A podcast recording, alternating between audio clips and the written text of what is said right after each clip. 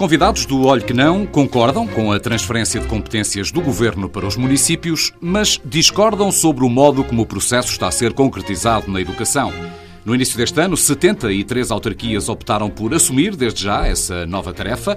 Outras se seguirão no ano que vem para que, no início do ano escolar 2021-2022, todas as câmaras tenham dado esse passo. Para que, na prática, e como explicava o Ministro da Educação no dia em que a medida foi aprovada, esteja, nessa altura concluída, a transferência do segundo e terceiro ciclos do ensino básico e do ensino secundário para os municípios. Rui Santos já percorre esse caminho, é presidente da Câmara de Vila Real, uma das autarquias que, no processo de descentralização em curso, decidiu assumir a gestão das escolas. Já Mário Nogueira dá negativa ao processo, é secretário-geral da FENPROF, está contra a municipalização da educação, entre outros motivos por entender que a autonomia das escolas vai ser posta em causa. Boa tarde a ambos. Muito boa tarde. Obrigado por terem vindo ao Olho que Não, aos estúdios da TSF no Porto, para um primeiro exame seguramente não definitivo a esta passagem de poderes do Ministério da Educação para as autarquias. Rui Santos, começando pelo caso concreto de Vila Real, o que é que passou a gerir, quantas escolas, quantos funcionários, o que é que entrou para o caderno de encargos da autarquia? Nós, em Vila Real, temos dois agrupamentos e duas escolas secundárias. No fundo, assumimos uh, o segundo e terceiro ciclo desses agrupamentos e também integralmente as escolas secundárias. Isso significou a passagem de 207 assistentes operacionais para a Câmara Municipal e 43 assistentes técnicos. E também uma transferência de cerca de 3 milhões de euros para pagar salários a estes profissionais e para corresponder às necessidades que as escolas nos vão apresentando alunos, diariamente. Uh, alunos, não lhe sei dizer uh, em concreto, mas ultrapassarão os 6 mil alunos. Quando este processo estiver concluído, dados do Governo, estaremos a falar de mil escolas em todo o país, mais de 3.500 edifícios, cerca de 43 mil trabalhadores. A valores de 2018, dizia o Governo, serão transferidos nessa altura para os municípios 800 milhões de euros de recursos que são hoje geridos pela Administração Central. Vila Real dizia assumiu essas novas competências agora há poucos dias, no início do ano. Estamos na semana em que se inicia o, o segundo período. O que é que releva mais destas primeiras semanas? Olha, nós fizemos isto de forma muito consensualizada. Eu, antes de assumir as competências, fui falar com os Conselhos Gerais, dos dois agrupamentos e das duas escolas, e os Conselhos Gerais, por unanimidade, eh, disseram-me que Vila Real deveria assumir essas competências, que a Câmara devia assumir essas competências. Ou seja, o que releva é a tranquilidade, tranquilidade. a unanimidade que o processo teve no seu Conselho. Falei, inclusive, com os representantes destes funcionários, dos assistentes operacionais e assistentes técnicos, que estavam no Conselho Geral, que por sua vez tinham consultado os seus colegas, e eles, também por unanimidade, nestes quatro Conselhos Gerais, disseram, não, Sr. Presidente, se Vila Real puder desde já assumir essas responsabilidades, nós apoiamos e estamos eh, de acordo. A partir daí, eh, trabalhamos com os responsáveis por cada um destes agrupamentos, temos já preparada a delegação de competências eh, do Presidente de Câmara e do Variador Coplouro da Educação para os diretores destes agrupamentos e destas escolas e, julgo que tudo está a decorrer com enorme tranquilidade e com mais eficiência e eficácia. Ontem mesmo fui contactado por um dos agrupamentos que me dizia: Olha, tenho aqui três trabalhadores. Uma porque rescindiu o contrato e foi viver para a Suíça, dois porque tinham baixas médicas de longa duração e precisamos rapidamente que eles sejam substituídos. E a Câmara Municipal amanhã ou depois terá três assistentes operacionais nessa escola para os substituir. Já uh, esmiuçaremos um bocadinho mais essas vantagens que entende ter ganho com esta decisão. Eu estive a consultar uh, os últimos dados da Direção-Geral das Autarquias Locais e, e das 15 áreas em que o Governo está a descentralizar competências, a educação é a segunda com menor número de câmaras dispostas a dar esse, esse passo. Só a saúde, e num universo bem menor, como sabe, recolhe menos disponibilidade. O senhor pertence ao Conselho Diretivo da Associação Nacional de Municípios, é líder da Associação dos Autarcas Socialistas. Desses contactos, consegue extrair uma explicação para este facto, para o aparente receio, prudência, ajude-me a qualificá-lo, da maioria dos seus colegas autarcas em assumir a gestão das escolas? Eu diria que é prudência e também algum receio, obviamente, mas sobretudo prudência, porque é o setor que envolve mais profissionais. Não sente que haja uma discordância de fundo? Não, até porque o contacto que tivemos com autarquias de diferentes partidos que assumiram esta responsabilidade Uh, nos anteriores governos, quer no segundo governo José Sócrates, quer no governo do Dr. Pedro Passos Coelho, quer num caso, quer noutro, genericamente disseram-me que o processo correu bem, ou está a correr bem. Houve, salvo erro, três problemas com três autarquias que devolveram as competências ao Ministério. E, portanto, isso deixa-nos com alguma tranquilidade. Agora, percebo pelo volume financeiro e também pelo número de profissionais que passam para a responsabilidade do município, isso inquieta alguns presidentes de Câmara e uh, querem fazer isto com a prudência e com a calma necessária para que nada falhe, porque é bom também dizer que os autarcas ficaram muito mais expostos à pressão dos pais, dos alunos, da, da comunidade educativa, eh, de tudo aquilo que nos envolve, porque somos o rosto que todos conhecem e que todos identificam quando há um problema. Uhum. No início do, do, ano letivo, em setembro, num artigo de opinião que escreveu, o Mário Nogueira nomeou uma a uma as 73 autarquias que aderiram ao processo, também lá estava Vila Real, para dizer que estes eram os municípios que tinham mergulhado no escuro. Uhum.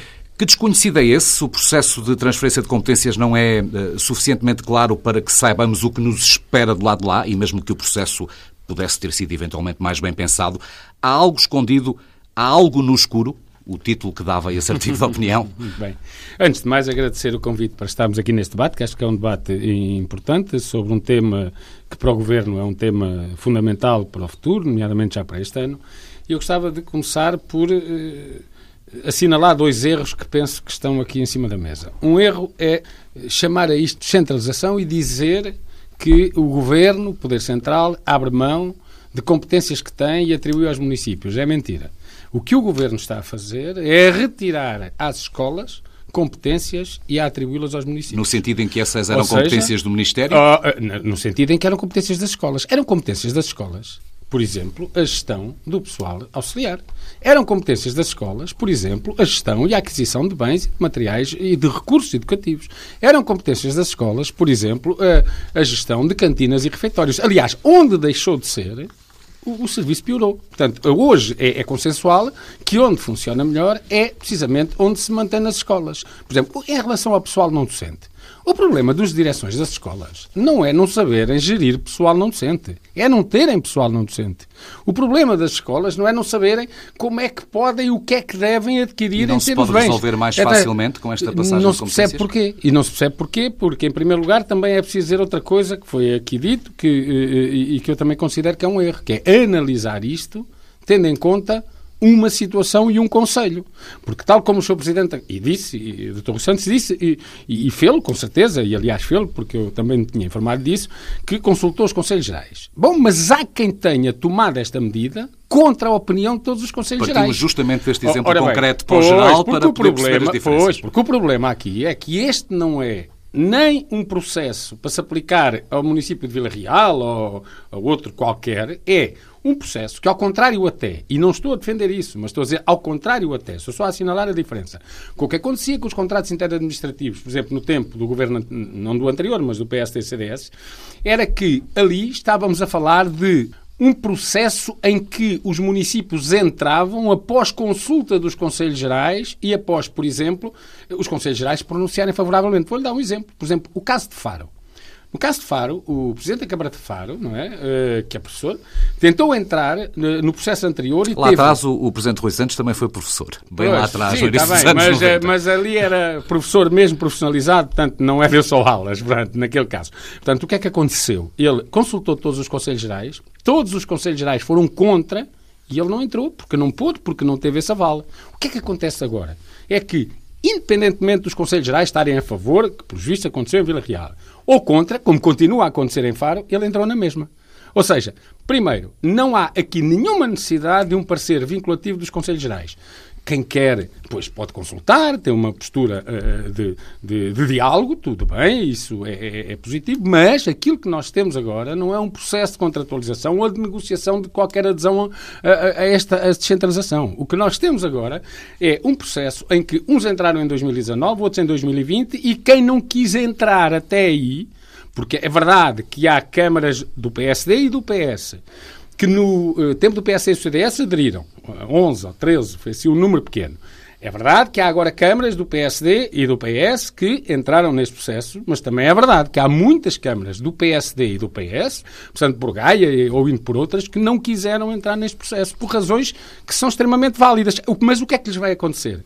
É que a partir de 2021, queiram ou não queiram, a transferência é por lei definitiva e universal. E já lá vamos a esse, esse ano importante. No dia em que esta transferência de poderes foi aprovada, quando dava conta da, das novas competências das autarquias, o Ministro da Educação sublinhou que estava garantido o respeito integral, e estou a citar, pela autonomia científica e pedagógica das escolas, que nada se alteraria a esse nível. Isto não é o mais importante, Mário Nogueira, esta autonomia científica e pedagógica? Essa autonomia científica e pedagógica é muito importante. Agora é preciso saber se o Sr. Ministro da Educação, quando disse isso, estava exatamente a saber o que é que estava a falar.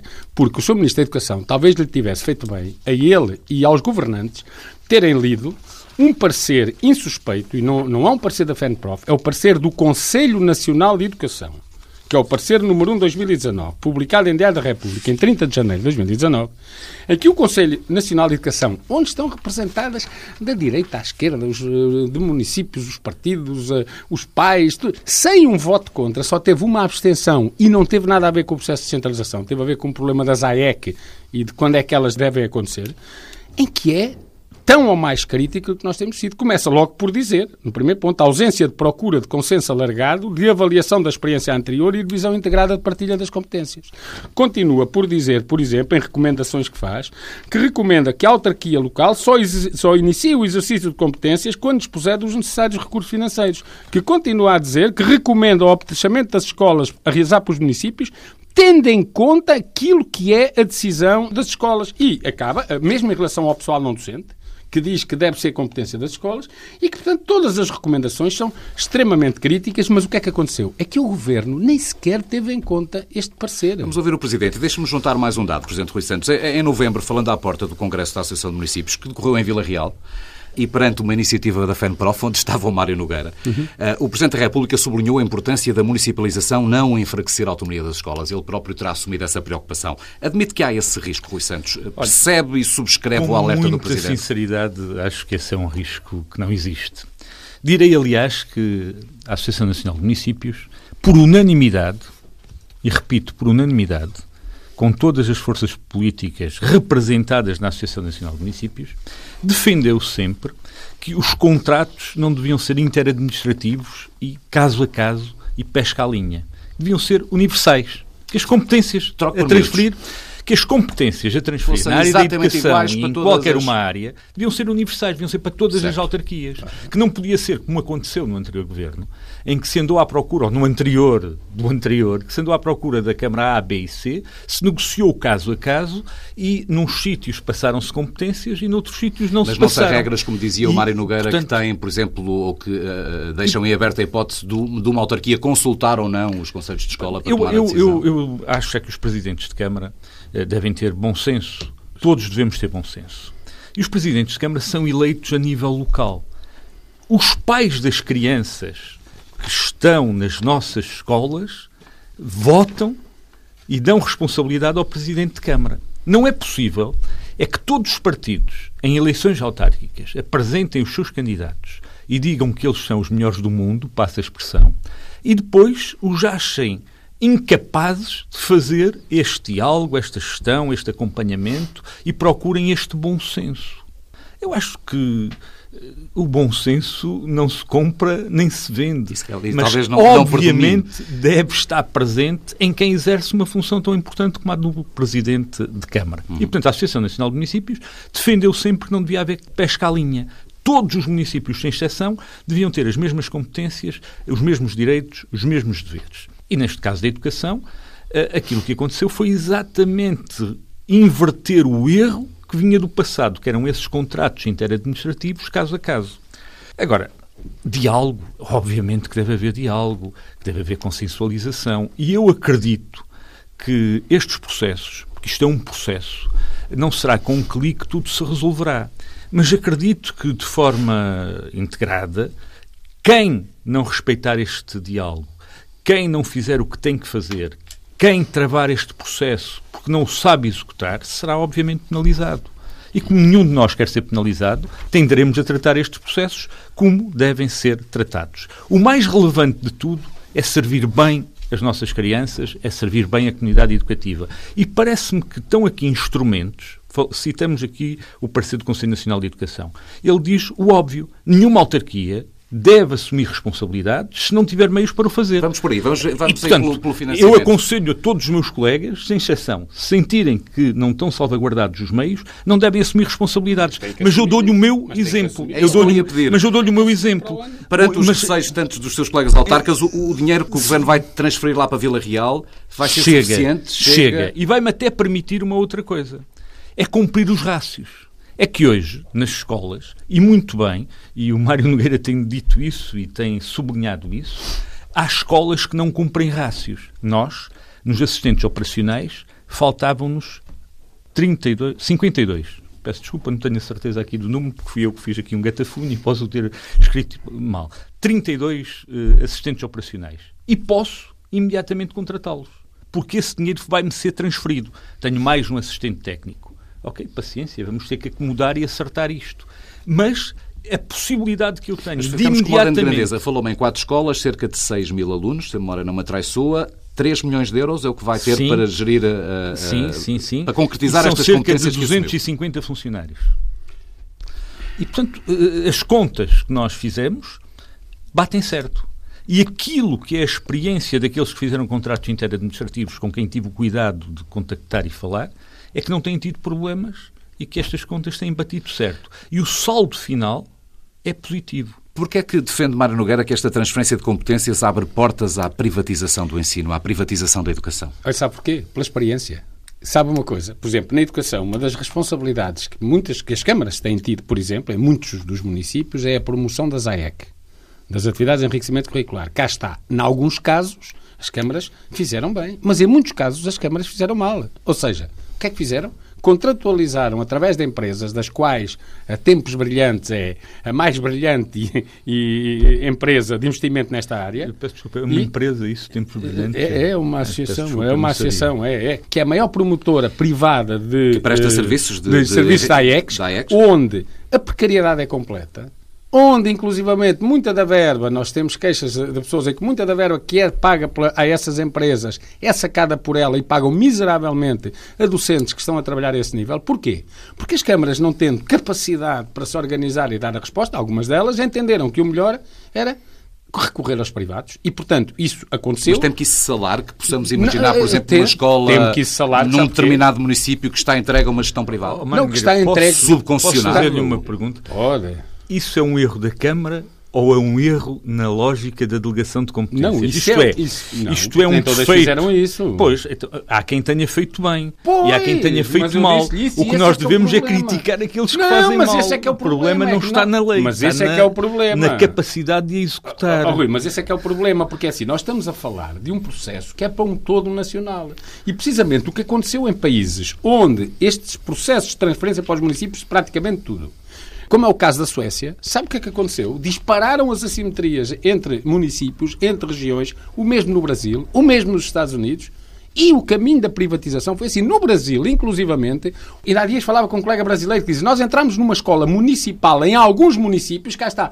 Podemos dizer, não é em todos, em Vila Real não vai ser, não sei quem não vai ser, pois, mas preocupa que seja noutros. Portanto, por exemplo, é que Dizia ele, nós entramos, Mas o, a segurança... Quando isso estava tudo nas mãos do Ministério, conseguia-se essa uniformização? Essas assimetrias existiam. Não, não, pois existiam, claro que existiam. Existem, e infelizmente. existem, infelizmente, exatamente. Infelizmente. E o problema é que elas vão tender, porque Portugal não é uma exceção, a aprofundar-se, exatamente. Mas, Mas não se perca no seu raciocínio, não, estávamos a falar dizer, do negócio que pode eu ser ia esta, dizer, por exemplo, há dias falava com um colega no Brasil e que ele me dizia assim, eu entro numa escola municipal em que há pais que andam centenas de quilómetros para tentar que os filhos ou vão para um colégio privado ou vão para uma escola municipal e tenha à entrada ou segurança um tipo de empresa de segurança fardado, a seguir na limpeza, à porta, a carrinha da empresa das limpezas, e hoje até um dos combates maiores que nós fazemos é ao professor Uber, em que o município tem uma empresa tipo o Uber das refeições, etc. Não é? Certo. Uh, e diz eu preciso de pessoa não sei o quê e vem lá o tipo, presta um serviço e vai embora.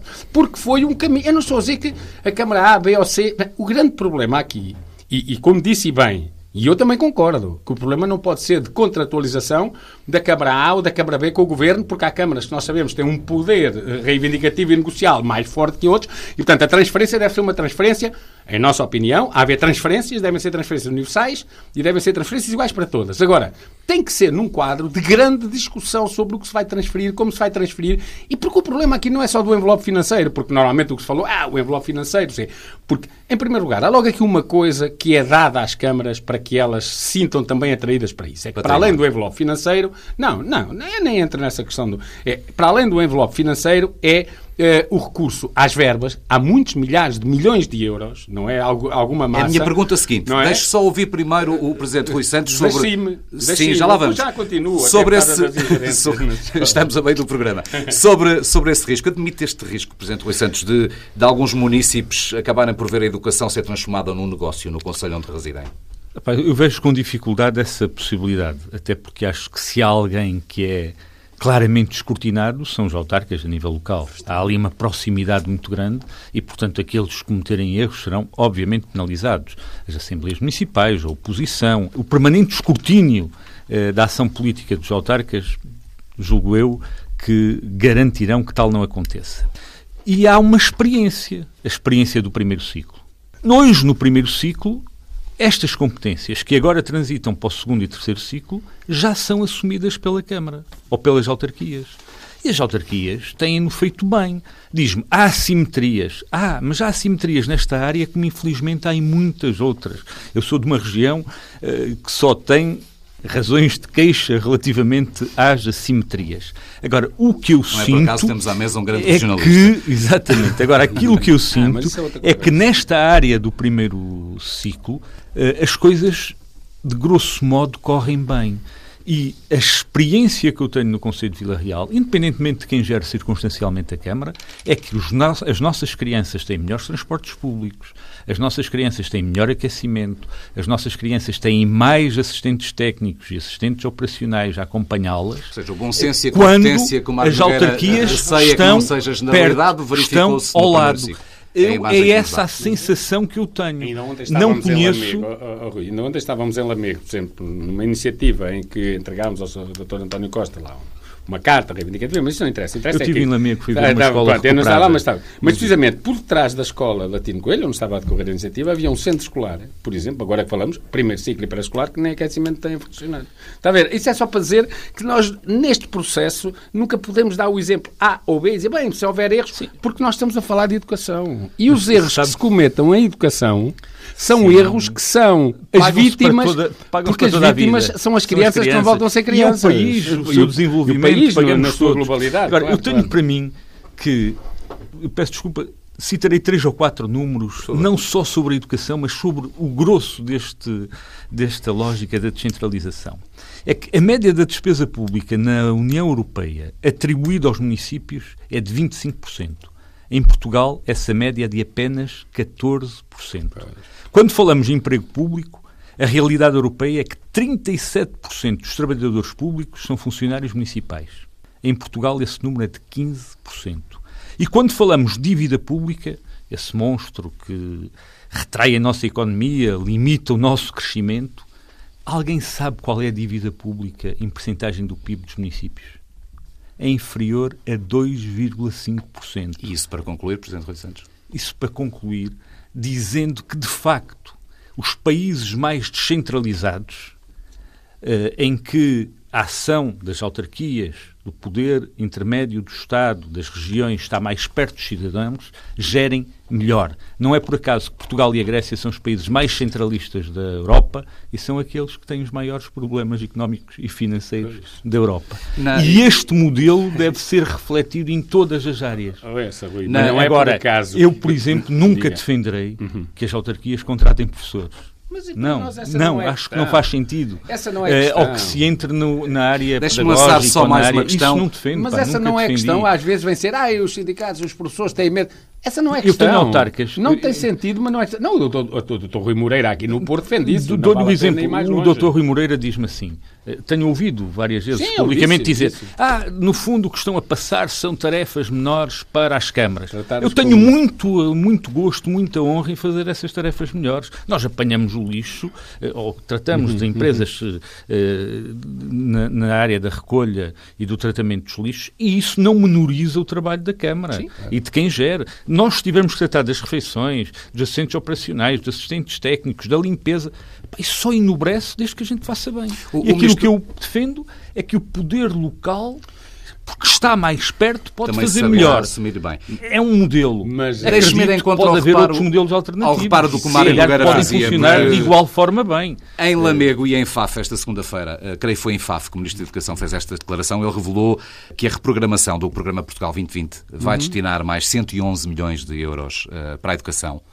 Eh, o que permitirá requalificar mais escolas, isto depois dos 39 milhões, creio, anunciados em junho para o Norte hum. e dos 47 milhões anunciados justamente esta segunda-feira para a região Centro. Sim, Eu sei que estas notícias o inquietam, Mário Nogueira, porque é que entendo que estes serão sinais, espero estar a interpretá-lo corretamente, de uma nova fonte de financiamento para as autarquias e aproveitando as escolas, aproveitando a educação. Pronto. Uh, então, só para dizer... Uh duas coisas até lá chegar, porque tem a ver com Em primeiro lugar, uma delas que é esta ideia, que, em minha opinião, eh, não é correta em alguns aspectos, que tem a ver com eh, a Câmara que está mais perto da, da, das pessoas. É eh, do que está, por exemplo, o Governo. Claro, está mais perto. Mas está mais longe do que estão, por exemplo, as escolas. E quando se transfere a ação social escolar para o município, para a Câmara Municipal, afastam-se as famílias do nível da decisão porque ninguém está mais perto dos alunos. Como é que se faria esse escrutínio então? A comunidade escolar votava ninguém... na gestão do, não, não do diretor da escola para não, perceber se ele tinha cumprido ou não? não, Se... Ah, sim, sim, isso era fundamental. Era muito importante que a gestão democrática voltasse às escolas. Era muito importante que os diretores não fossem simplesmente escrutinados e escolhidos por um Conselho Geral. Era muito importante. É porque estava, estava a anunciar, oh. e parece-me que apesar de tudo é um escrutínio mais é, é, eh, abrangente sim, e mais justo este sim, está bem, mas, do Presidente de Câmara. Sim, mas, que... mas ninguém está mais perto das famílias e dos alunos, por exemplo, as questões da ação social escolar, do que estão as escolas e as suas direções, até independentemente agora da sua natureza. Isso aí eh, não há hipótese, quer dizer. Agora, Dizer também outra coisa, que há pouco dizia os sistemas mais centralizados têm mais problemas, o caso da Grécia. Bem, e os municipais, em que houve processos deste tipo, não é? como é o caso da Suécia, bom, tem talvez o pior sistema educativo de toda a Europa. É reconhecido até pela doutora Luz Rodrigues, que até levou esse exemplo, por exemplo, para mostrar como é que precisamente num país como a Suécia, as assimetrias dispararam, a concentração dos professores com qualificações, porque há falta de professores, passou a estar naqueles municípios que tinham mas mais condições. aqui contratam professores também, não é? Uh, não, mas não teve a ver só com isso. Também, não, mas não, é criaram um incentivo, não, criar, não contratam. Criaram incentivos, porque puderam criar, porque tinham dinheiro para isso, para atrair para lá os qualificados. Pois, pois está bem. É não, mas, por exemplo, um país como a Islândia, vizinho da Suécia, que inicialmente acompanhou, porque normalmente faz isso, rapidamente voltou atrás porque são para onde é que ia. Agora, a questão do Portugal 2020, a questão não é de irmos buscar, porque eu acho que se existem fundos comunitários para uh, Portugal poder aproveitá-los para determinado tipo de, de iniciativas e, e, e, de investimento, é fazê-lo. Portanto, Portugal, eu não defendo que Portugal chegue, tenha esses fundos uh, disponíveis e diga ah, não queremos saber disso para nada, não, não, não, não sou favorável a isso. Agora, o que é que nos preocupa a nós, e aí sim sou uhum. desfavorável, é que permanentemente se estejam a transferir verbas que se deveriam ser de financiamento público e, portanto, do orçamento do Estado na educação pública para fundos comunitários. Porque os quadros mudam, porque aquilo que são as elegibilidades alteram-se. Por exemplo, nós tivemos uma fase lá para trás em que os fundos comunitários, sobretudo, incidiam sobre as novas tecnologias, eh, a informatização e tal, não sei o quê. Quando deixaram de fazer, as escolas deixaram de ter a possibilidade de adquirir novos uh, aparelhos, por exemplo, e hoje têm um, um parque informático anquilosado, não é?